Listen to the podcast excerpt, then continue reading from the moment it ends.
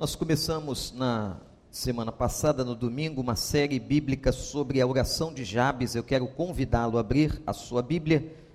Primeiro livro de Crônicas, capítulo 4, versículo 9. Impressionante que vários anos atrás, usando um livro de Bruce Wilson, que vendeu mais de 6 milhões de cópias nos Estados Unidos e depois outros milhares no mundo, nós usamos esse texto para uma reflexão, para uma série. Eu disse à igreja semana passada como que a visão da gente muda e como Deus nos dá coisas novas. Semana passada pela manhã, nós começamos esse estudo da belíssima oração de Jabes. E o que foi que nós vimos? Vimos que Jabes rejeitou a predestinação maligna que estava sobre o seu nome. O nome Jabes significa dores ou tristeza. E se recusou, isto mesmo, irmãos. Jabes se recusou a viver como um homem de dores. Ele vai rejeitar aquilo que o seu nome trazia sobre ele mesmo, sobre sua história. Jabes teve a capacidade psicológica, espiritual de transformar, transformar aquilo que ele seria em algo muito mais lindo, e diz a Bíblia que ele foi o mais ilustre da sua casa. Jabes foi um homem especial, de um grande testemunho. O livro de Crônicas, no meio de 500 nomes, traz esta observação sobre a vida de Jabes e este nome e este homem só aparecem aqui na Bíblia Sagrada. A oração de Jabes e a oração que ele faz demonstra a sua consciência de que ele precisava de Deus. Demonstra a sua ousadia. Portanto, tudo isso nós vimos quando começamos a estudar. Mas eu quero agora, entrando propriamente na oração, refletir com os irmãos sobre a primeira expressão que Jabes apresenta na sua oração. Olhe para o texto de 1 Crônicas 4, 9, onde antes da oração há um preâmbulo que diz: E Jabes foi o homem mais respeitado da sua família. Sua mãe lhe deu o nome de Jabes, dizendo: Com dores dei a luz. E Jabes então orou ao Deus de Israel, ah, Senhor, abençoa-me.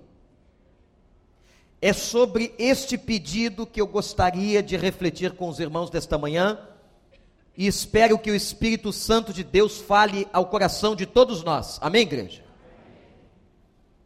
Primeira coisa que me impressiona nesse pedido, quando Jabes inaugura a sua oração pedindo a bênção de Deus, é a legitimidade do pedido que Jabes está fazendo. Jabes está rogando a Deus que Deus o abençoe. Por quê, irmãos?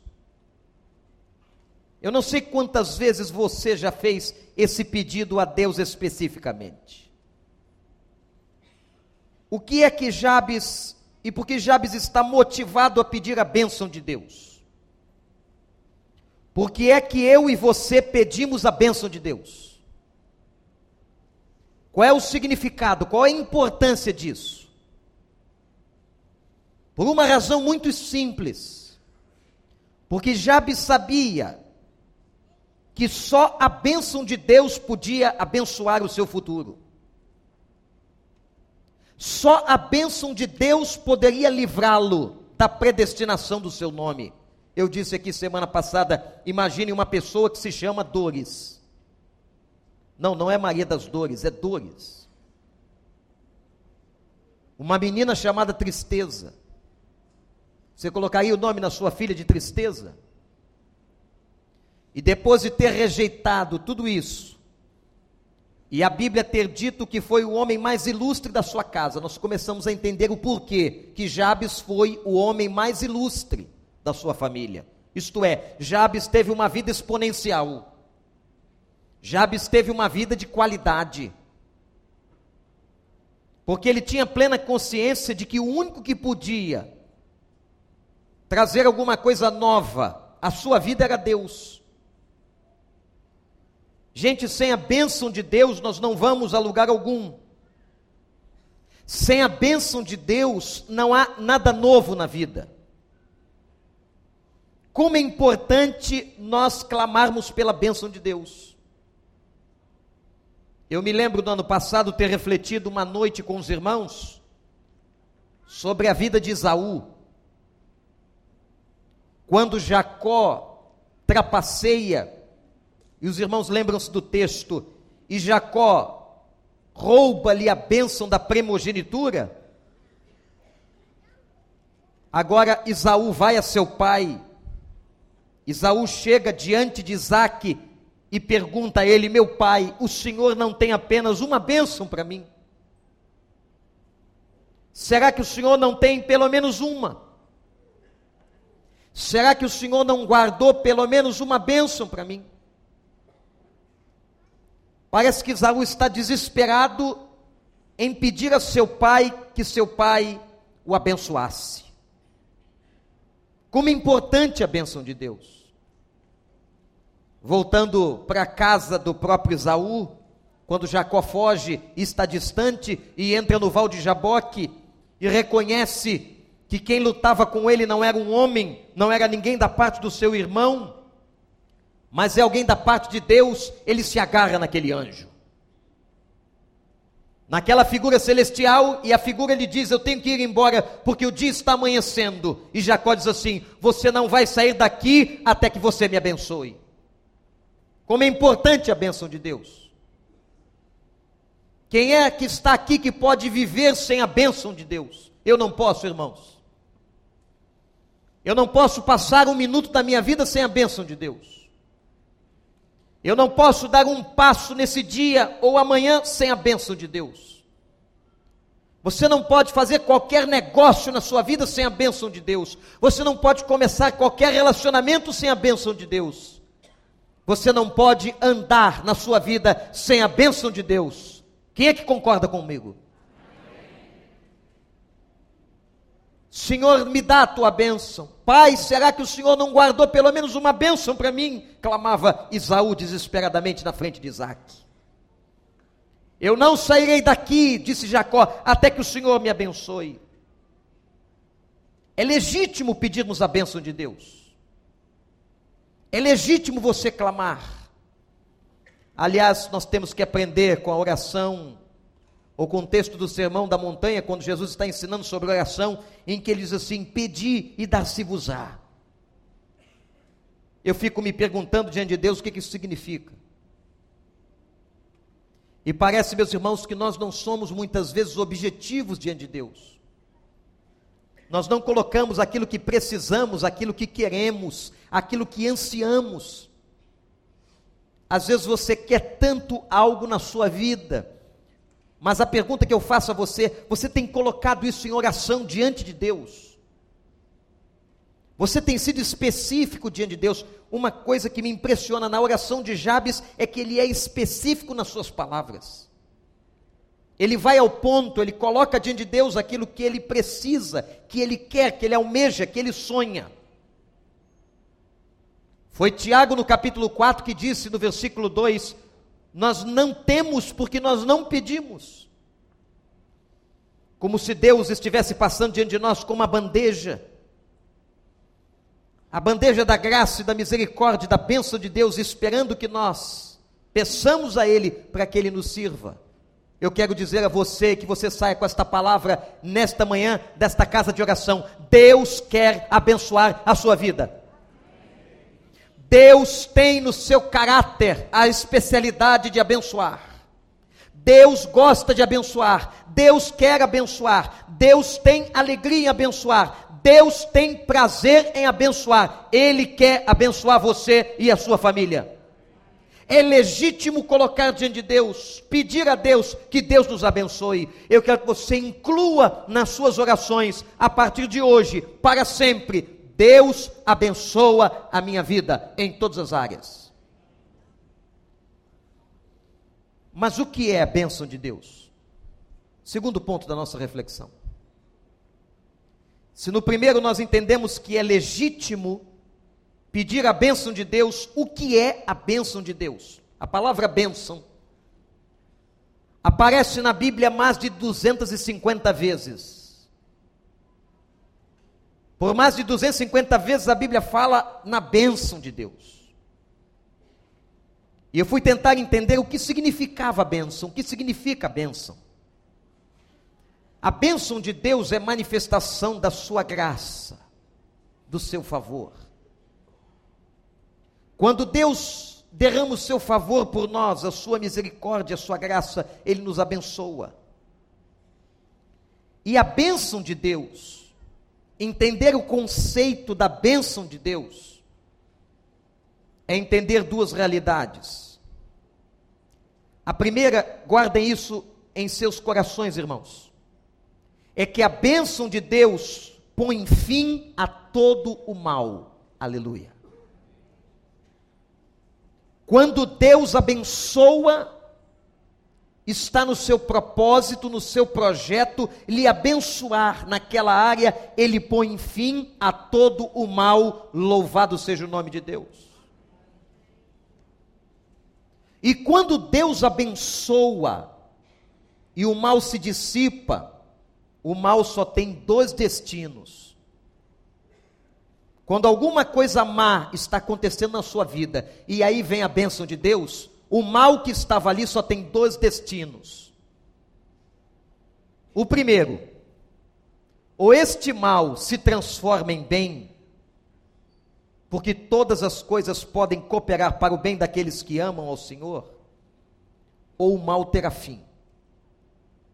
Quando Deus te abençoa, você está sofrendo de um mal, seja ele qual for, e vem a bênção de Deus ali, ou ele vai transformar este mal em bem, ou ele vai colocar fim e definitivamente neste mal.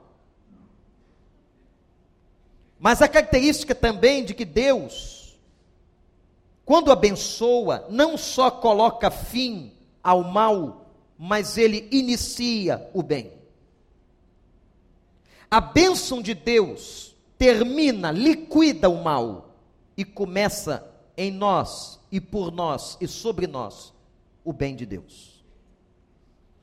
A bênção de Deus é a manifestação do seu favor. Quando Deus te abençoa, quando você está debaixo da bênção de Deus, meu irmão, minha irmã, tenha certeza de que Ele já te deu a vitória em Cristo Jesus. Ninguém, nenhum de nós que está aqui hoje, pode deixar de pedir a Deus que Deus o abençoe. Irmãos, como nós tantas vezes somos autônomos, numa autonomia que não agrada a Deus.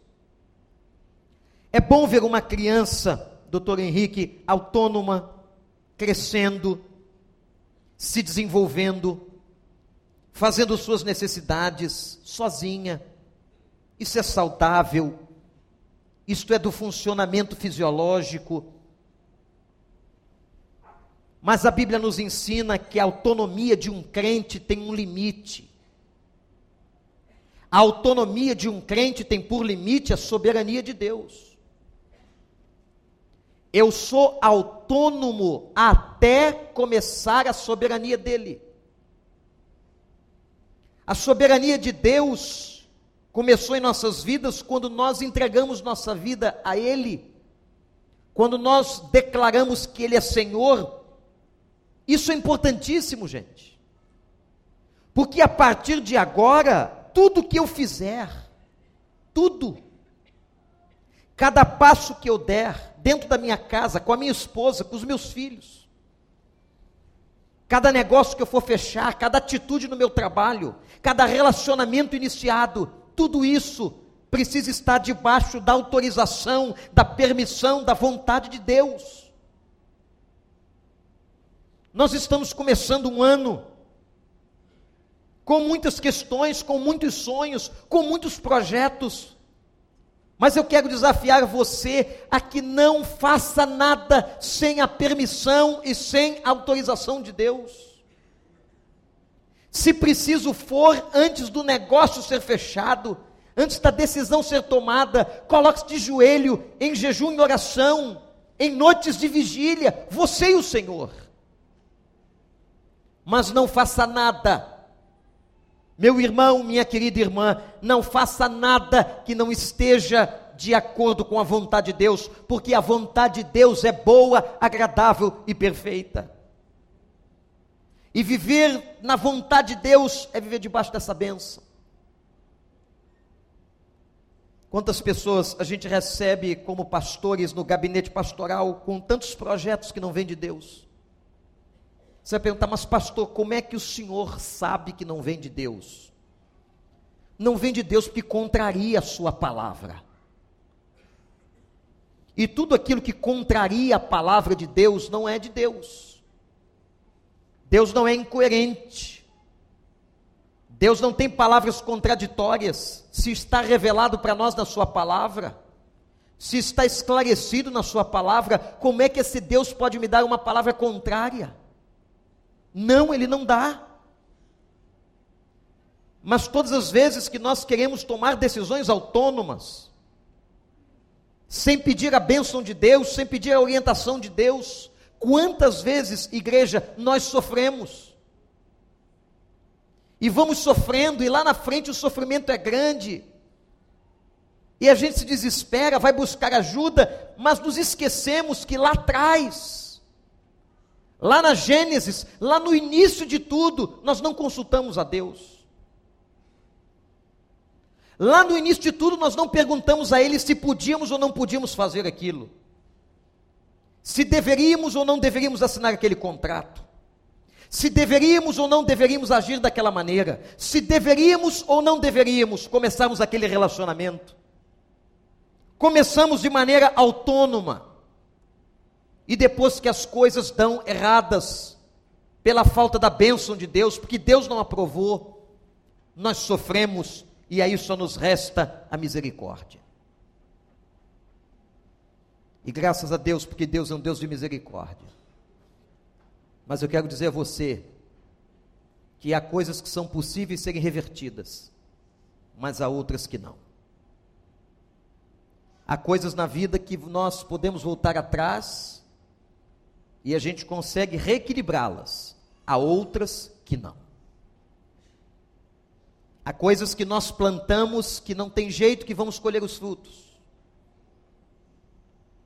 Há situações plantadas que vão gerar sofrimento, irrevogavelmente. É por isso que nós precisamos viver debaixo dessa bênção. A bênção de Deus é a manifestação da sua graça, do seu favor por nós.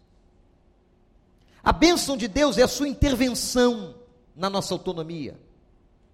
A bênção de Deus é a intervenção dele no nosso destino, é a intervenção dele na nossa história. E Jabe sabia disso, sabia que ele não podia continuar, ele não podia dar um passo, ele não podia viver se não fosse debaixo da bênção de Deus. Que nós aprendamos em nossas orações a pedir a Ele, suplicar, ó Deus, abençoa-me. E declare mais, diga a ele: Eu não quero, Senhor, fazer nada que não seja a tua vontade. Eu me lembro uma vez ter feito uma oração que me custou caro. Tem orações que têm preço alto. E eu disse: Senhor, se isso que eu estou te pedindo não é a tua vontade, eu quero submeter a minha vontade à tua vontade. E eu quero declarar ao Senhor que o Senhor me ajude a que eu não faça o que eu estou querendo, mas que eu faça aquilo que o Senhor quer. O Senhor tem toda a liberdade de me contrariar, o Senhor tem toda a liberdade de fazer e de agir com soberania na minha vida. E o problema é que eu tinha dado uma autorização a Deus para que Deus passasse por cima da minha vontade. O que eu estava fazendo é deixar Deus passar por cima do meu arbítrio. E por causa desse consentimento ele fez assim. O que eu queria naquela hora não era o que Deus queria. E como eu lhe dei de coração autonomia para ele agir, ele agiu e contrariou o meu desejo. Mas eu posso dizer a vocês que eu experimentei também aquilo que Paulo diz aos Romanos: experimentei que aquilo que Deus estava fazendo era bom, agradável e foi perfeito. É assim que Deus faz. Então, quando você pedir a bênção de Deus, peça a Ele, Pai, me abençoe, e eu submeto os meus desejos, a minha vontade, à tua soberania, ao teu querer. Terceiro, como é que a bênção de Deus chega? Como é que nós recebemos esta bênção? Bênção que foi a primeira coisa que Jabes declarou na sua oração.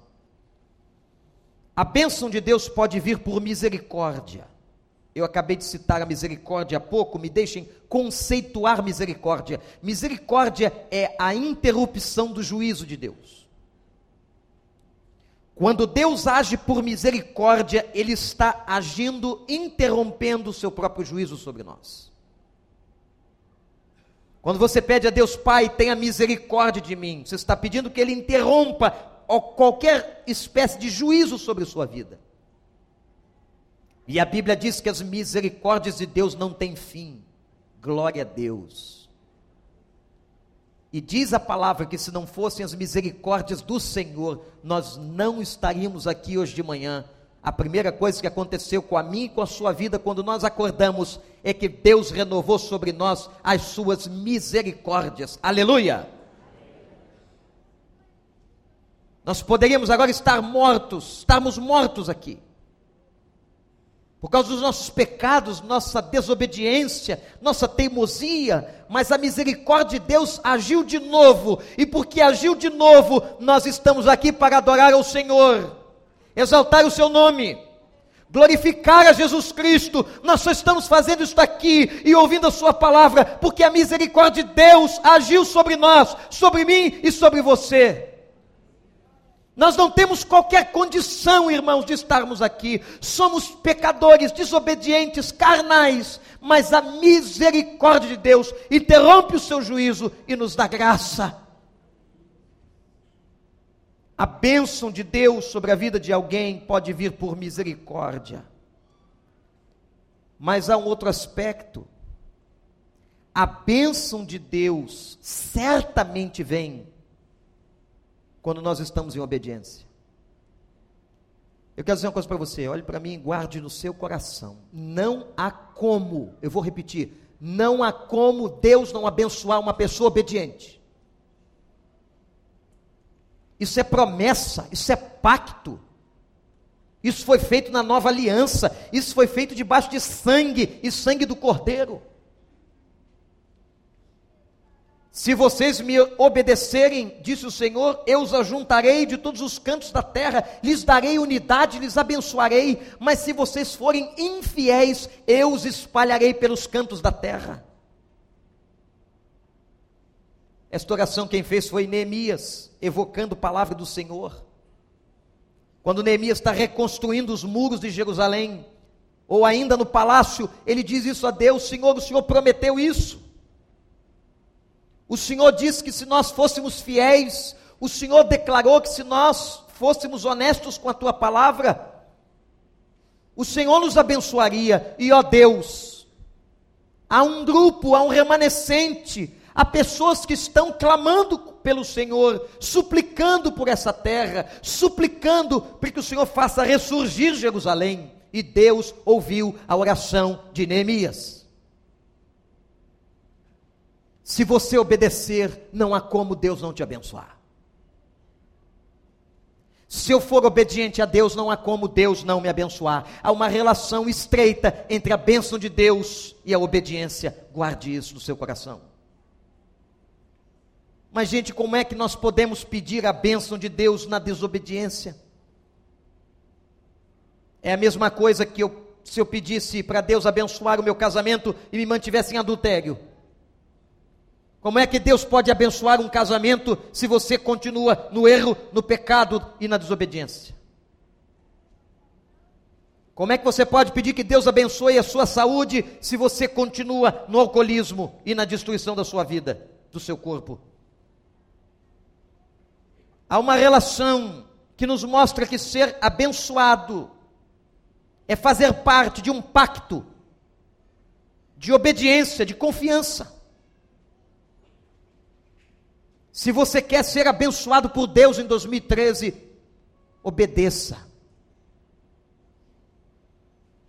Existem mais de 250 vezes em que a palavra bênção aparece e a maior parte delas sobre gente obediente. E vem um quarto aspecto sobre a bênção de Deus: o tempo da manifestação da bênção.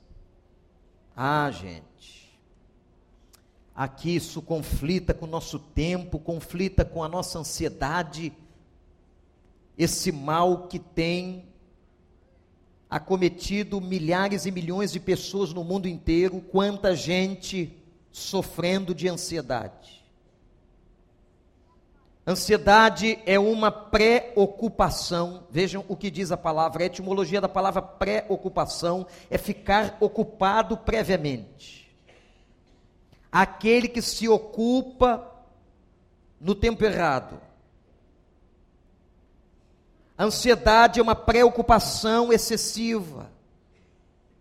Ansiedade, hoje, pela Organização Mundial de Saúde, é uma doença do psiquismo humano que traz e origina doenças psicossomáticas gravíssimas. Ansiedade gera estresse, ansiedade mexe com as questões emocionais. Ansiedade provoca infarto. E tantas outras mazelas, por quê? Porque houve uma preocupação excessiva. E nós pedimos a Deus, Senhor, me abençoe. Eu entrego ao Senhor a soberania da minha vida. Eu submeto a minha vontade, mas o problema é que nós não queremos esperar que a bênção chegue no tempo de Deus. E se há uma coisa que Deus não abre mão, é de abençoar no seu tempo. Ele não abençoa no Cronos, ele abençoa no Kairos. Isto é, ele não abençoa no relógio humano, ele abençoa no tempo dele. Deus não é manipulável. Quantas vezes nós achamos que podemos manipular a Deus? Tem gente que faz beicinho para Deus, que faz chantagem com Deus. Se o Senhor não me abençoar, também não vou fazer mais isso, não vou fazer mais aquilo. Eu vou largar a tua obra na igreja, não vou ser mais dizimista, eu não vou ajudar mais ninguém. E Deus não se impressiona com o seu beicinho. Deus trata você como criança. E fica exposta diante de Deus a sua imaturidade de fé.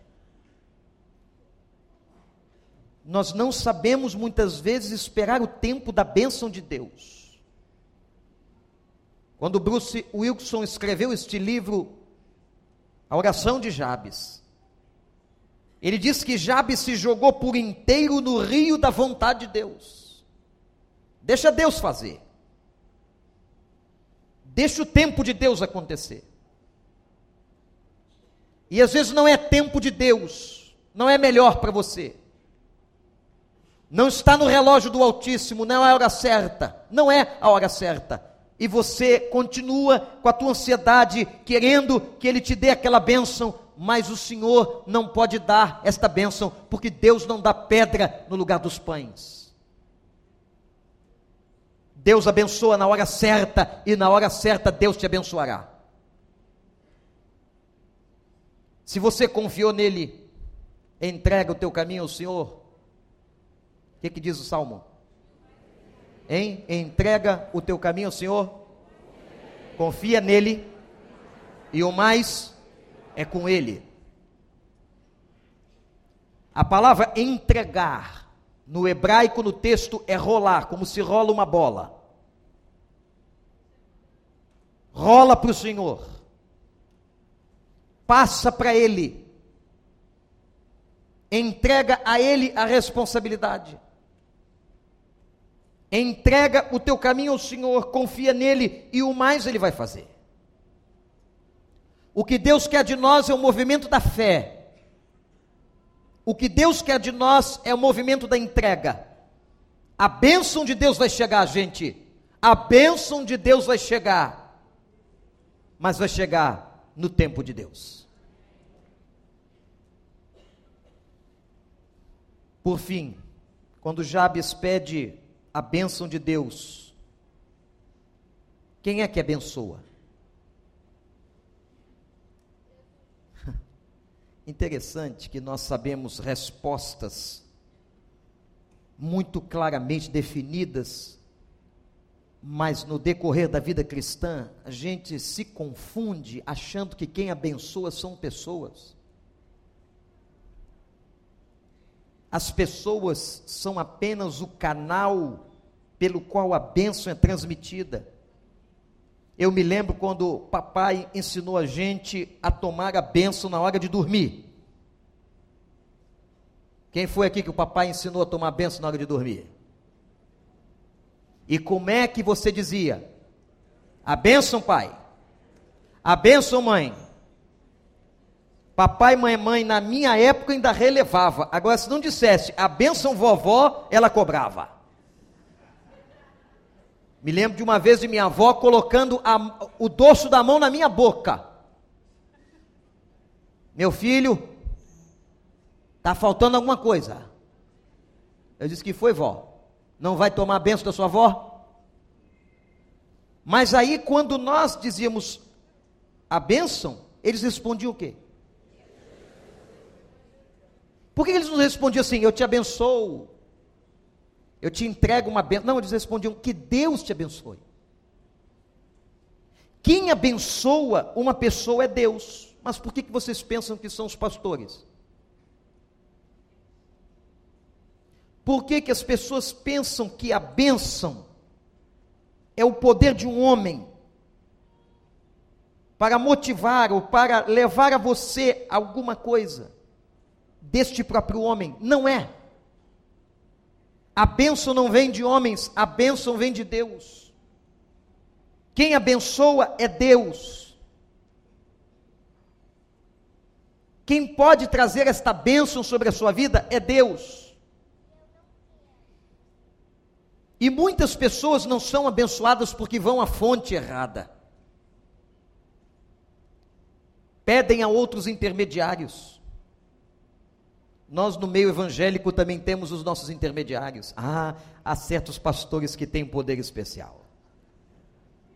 Há certas igrejas que têm uma unção especial. Isto é, meus irmãos, pura imaturidade de vida e de conhecimento bíblico. Igrejas não têm poder especial. Igreja é o ajuntamento dos santos. Tem gente até que acha que é o lugar que tem poder especial.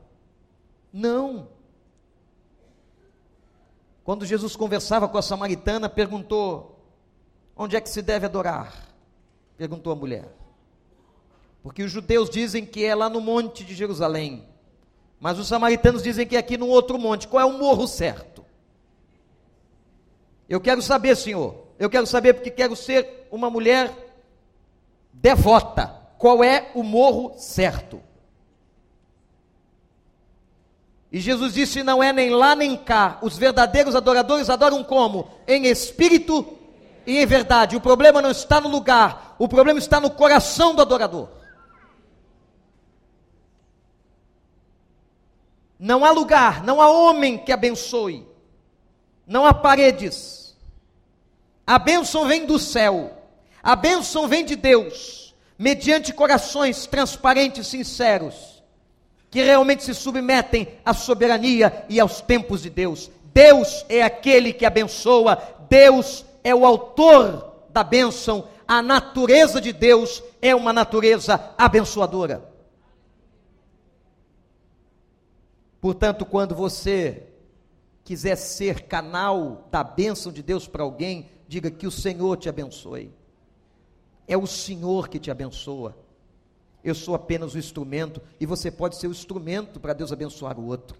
Você pode ser o instrumento para abençoar as pessoas de Xerém, quando você traz o alimento, mas quem vai abençoar eles é Deus. Você pode ser o instrumento orando por alguém, mas quem vai abençoar é Deus. Deus gosta de abençoar, vocês sabiam disso? Deus gosta de abençoar. Deus tem prazer em abençoar. É da natureza, é do caráter de Deus. Agora, o problema que nós enfrentamos hoje é uma verdadeira dicotomia entre a bênção e o abençoador. As pessoas querem a bênção, mas elas não querem o abençoador. Que interessante. Isso é possível, pastor? É.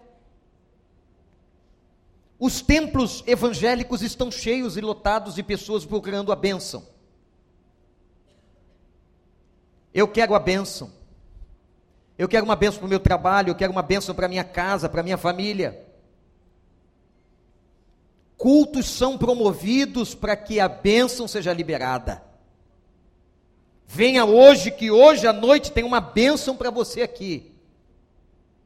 E o cara vai. E ele pode chegar ali e até receber a bênção, porque a misericórdia de Deus é muito grande, mas ele não quer qualquer ligação, qualquer compromisso de vida com aquele que abençoa. A bênção de Deus, a bênção de Deus, deve estar ligada com a nossa relação com Deus. Guarde isso. Deus primeiro quer ter intimidade com você. A bênção maior que Ele quer dar a você é intimidade, relacionamento. Quando Jabes está orando, Senhor, me abençoe, ele está dizendo o seguinte: Senhor, entre, fique na minha vida, participe da minha vida. Senhor, domine os quatro cantos da minha vida. Senhor, seja presente na minha vida. Jabes não está querendo apenas o fruto do abençoador, ele está querendo compromisso com quem abençoa. Antes de pedir a bênção de Deus, declare você a Deus o seu compromisso com Ele. Declare a Deus, Pai, eu quero estar comprometido contigo, entrelaçado contigo. A bênção de Deus vai ter muito mais sentido mas há pessoas que lotam os templos domingo após domingo, elas apenas querem a bênção de Deus e não querem um abençoador. Há pessoas que não são até convertidas, que procuram a bênção, que querem prosperidade material, financeira, que querem a promoção de um emprego, que querem a bênção na família, mas elas não têm experiência com Deus. São duas coisas que eu estou tratando aqui diferentes. Uma coisa é a bênção, outra coisa é o compromisso com quem abençoa. E fica muito claro pelo texto e pelo contexto que Jabes estava querendo relacionamento com Deus. Esta é a maior bênção que uma pessoa pode ter. A maior bênção da nossa vida é o nosso relacionamento com Ele. Aleluia! A maior bênção é nós podermos abrir o nosso coração, contar tudo a Ele, chorar com Ele. A nossa bênção, irmãos, é podermos fechar a porta do nosso quarto e nos dobrarmos diante do Senhor. A maior bênção é poder abrir a Bíblia e não ver este livro apenas como um livro histórico sobre a história dos judeus, mas é ouvir a Deus. Que bênção quando uma pessoa consegue abrir a Bíblia e ouvir a Deus. Que bênção, porque há muitas pessoas e sobre a vida de muitas pessoas não há palavra. Não há palavra, sabe por quê? Porque elas não creem, elas não buscam, elas não pedem, elas não querem compromisso. Mas Deus quer falar com a gente. A maior bênção que uma pessoa pode receber é sentir a sua presença. A maior bênção que uma pessoa pode experimentar é ouvir esse Deus falando num culto público ou no íntimo da sua vida devocional. A maior bênção é você poder conversar com Ele e ter este acesso, como diz a carta aos Hebreus, um acesso amplo e restrito. A maior bênção da sua vida é ter comunhão com o Senhor. Quando Abacuque entendeu isso, ele disse: Senhor, eu posso não ter a bênção na dispensa, eu posso não ter a bênção na videira, eu posso não ter a bênção no pasto, mas eu continuarei louvando o Senhor. Por quê? Por quê? Porque eu tenho compromisso com o Senhor e a maior bênção da minha vida é o Senhor. Tem gente que só quer a bênção de Deus e está com Deus quando recebe as coisas boas. Eu fico pensando de tanta gente que eu já conheci, gente pobre, Gente que nunca vai ter o carro que você tem. Que nunca vai morar na casa que você mora. Mas gente tão abençoada. Eu me lembro daquela senhora que já não me recordo o nome quando entrei na sua casa. O chão de terra, as paredes de sapê. Aquela senhora já com idade não tinha muita coisa, mas na cabeceira de uma tábua, escorada com tijolos, ela dormia ali. Ela dormia literalmente numa tábua que estava sobre quatro tijolos que ela fez em sua cama. E do ladinho ela colocou uma lata. Era uma lata de tinta ou de massa de tinta invertida, com a boca aberta para baixo, que era a sua mesinha de cabeceira. E fiquem tranquilos que isso não é nenhuma novidade da arquitetura moderna, não, era pobreza mesmo. E ali na sua cabeceira tinha uma Bíblia velha. E eu fui visitá-la, não foi porque ela estava com fome, eu fui visitá-la porque ela estava doente. E ela disse, pastor, como eu sou abençoada. E a gente tem a tentação de olhar para as coisas materiais da pessoa, não é?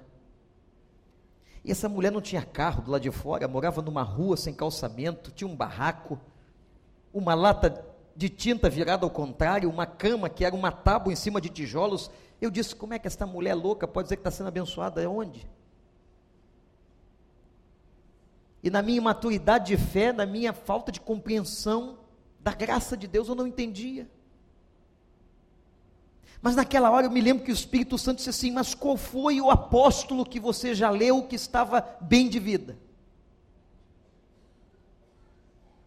Qual foi o apóstolo que prosperou, que ficou rico, que teve contas bancárias, as melhores bigas e cavalos de Israel? Qual foi?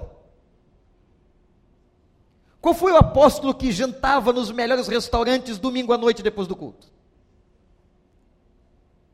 Qual foi o apóstolo que gozava das roupas de grife que vocês usam?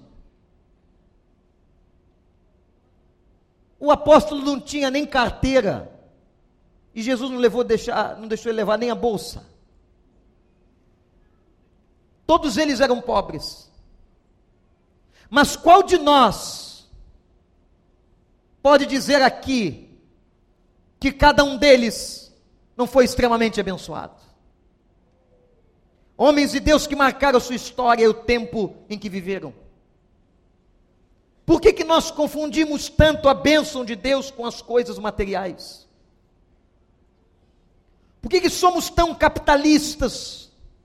E esse capitalismo entrou na teologia evangélica brasileira hoje. De uma tal maneira que a bênção de Deus é confundida com ter coisas. Se eu tenho isso, eu sou abençoado. Se eu tenho aquele carro, eu sou abençoado. Se eu tenho aquela casa, eu sou abençoado. Por quê? Tem tanta gente cheio de coisas materiais e é tão infeliz, tão frustrado. Tem tanta gente que tem tanta coisa material, mas não tem a bênção de Deus, não tem a aprovação de Deus, não tem a direção de Deus. Eu quero dizer a você que a bênção de Deus extrapola tudo isso.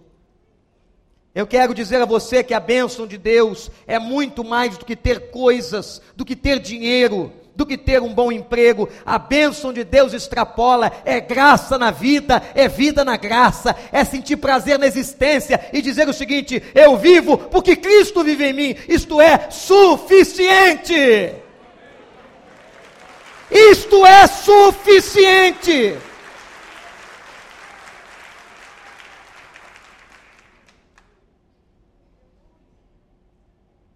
No outro dia eu estava com a Amanda num lugar e a gente viu alguma coisa e era muito, muito cara. Eu disse a ela, minha filha, eu sou pastor, você é psicóloga, ainda usa jalequinho, isso não é para o nosso bico. E ela é mesmo. Nunca a gente vai ter um negócio desse. Mas a gente tem coisa maior. A cobiça é terrível. O desejo quase que doente de ter coisas materiais. E a gente pensa que o outro é abençoado, eu não, porque o outro tem isso e não, eu não tenho. Isso tudo cria um nó na cabeça da gente. E a gente se confunde. E a gente acha que ser abençoado é ter coisas. Não que Deus não possa te dar coisas, mas não é isso. Jesus perguntou: em que consiste a vida? E ele responde: a vida não consiste na quantidade de bens que um homem possui. Essa mensagem é extremamente difícil de ser pregada e muito mais difícil de ser pregada aqui, nessa classe média na turma de emergentes dessa cidade. E sabe qual é o grande problema, às vezes, do emergente? É que ele esquece que o emergente é aquele que saiu de baixo e foi para cima. Ou saiu de uma pior e foi para uma mais ou menos. Ele fica besta. Vocês não têm noção, eu sei que ninguém aqui é assim.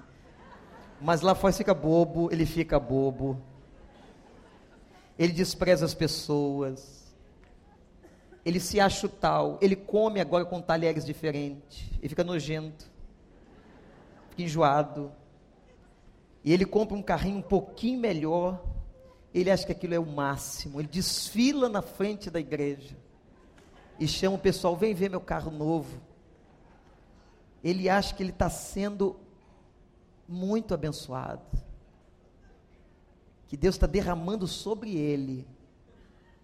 Aí chega a dona Genoveva a pé. Veio de BRT, cheio, em pé. Ou então chega aquele irmão de bicicleta. Não porque não tem um carro, mas é por falta de opção mesmo. Não tem só o carro, não, não tem nada. E outros chegam a pé. E alguém diz assim: tadinho, ah lá, não é abençoado deve estar tá em pecado. Para estar tá andando de BRT, está em pecado. Van, então, foi pecado mortal. Andar de van em pé na taquara é pecado mortal. Cometeu algum desatino grave contra Deus, Deus está zangado com ele. E ele fica andando assim, ó. Olha o sofrimento. Nós confundimos a bênção de Deus. Nós esquecemos que o maior prazer da nossa vida é sentirmos e termos a Sua presença em nós. E agora o texto de Abacuque começa a tomar sentido. E hoje à noite eu quero mostrar a vocês o que que Jabes quis dizer quando diz assim: aumenta as minhas terras. Tem gente que vai orar para aumentar a terra a vida toda e não vai sair do seu terreno de 30 metros quadrados. Não vai o que significa aumentar as minhas terras. Nós vamos entender de uma vez por todas que há algo maior do que a dimensão material. Há algo maior do que os bens. Jesus não fez adulto, nenhuma viagem internacional, não tinha carro, era pobre, o pai era carpinteiro, e naquela época a carpintaria não dava dinheiro como dá hoje, não. Naquela época, carpinteiro fazia cruz para o Império Romano. Por isso que desde cedo ele aprendeu. Ele sabia o quanto valia uma cruz. E o quanto uma cruz era pesada. O quanto que uma cruz machucava. Porque Jesus certamente pisou em pregos na carpintaria do Pai certamente pegou nas mãos as hastes da cruz. Certamente ele sabia do que lhe esperava. Desde cedo, Jesus foi criado num lugar de fazer cruz. Ele nunca teve nada. E foi o principal homem da história. Senhor, abençoa-me. Você pode pedir isso a Deus agora. Pai, eu quero a tua bênção. E a maior bênção que eu peço ao Senhor é que o Senhor nunca me deixe sem a tua palavra. Que o Senhor nunca deixe de ouvir a minha oração. Que o Senhor nunca permita, Senhor, que nós não experimentemos e não gozemos da tua presença. Pai, nós queremos a tua bênção. E a bênção maior que é o Senhor em nossas vidas. Que é o Senhor dirigindo nossas vidas, porque nós sabemos que quando nós temos a bênção maior, todas as outras estão garantidas em Cristo. Pai, neste momento, como Jabes orou, nós oramos aqui. Abençoa-nos. Queria que você agora fizesse essa oração. Que você entregasse a Deus a tua autonomia. Você dissesse a Ele: Senhor, eu não posso ir se a tua bênção não estiver comigo. Senhor, é a tua bênção que põe fim ao mal. E é a tua bênção que dá início a todo bem. Eu quero a tua bênção. Diga a ele, meu irmão. Não há prazer maior nessa vida do que estar na presença do Senhor.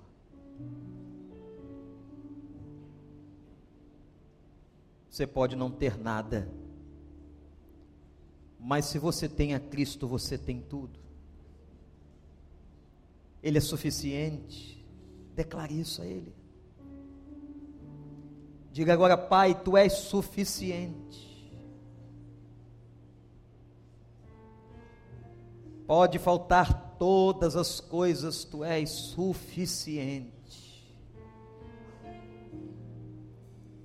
Confesse a suficiência de Deus na sua vida. Mesmo se faltar o alimento da dispensa, vindo por uma guerra, como veio em 1945. Pode faltar a saúde, pode faltar os amigos, como aconteceu com Jó nós continuaremos declarando a tua suficiência. O Senhor é suficiente. Para quem iremos nós? Tu tens as palavras da vida eterna.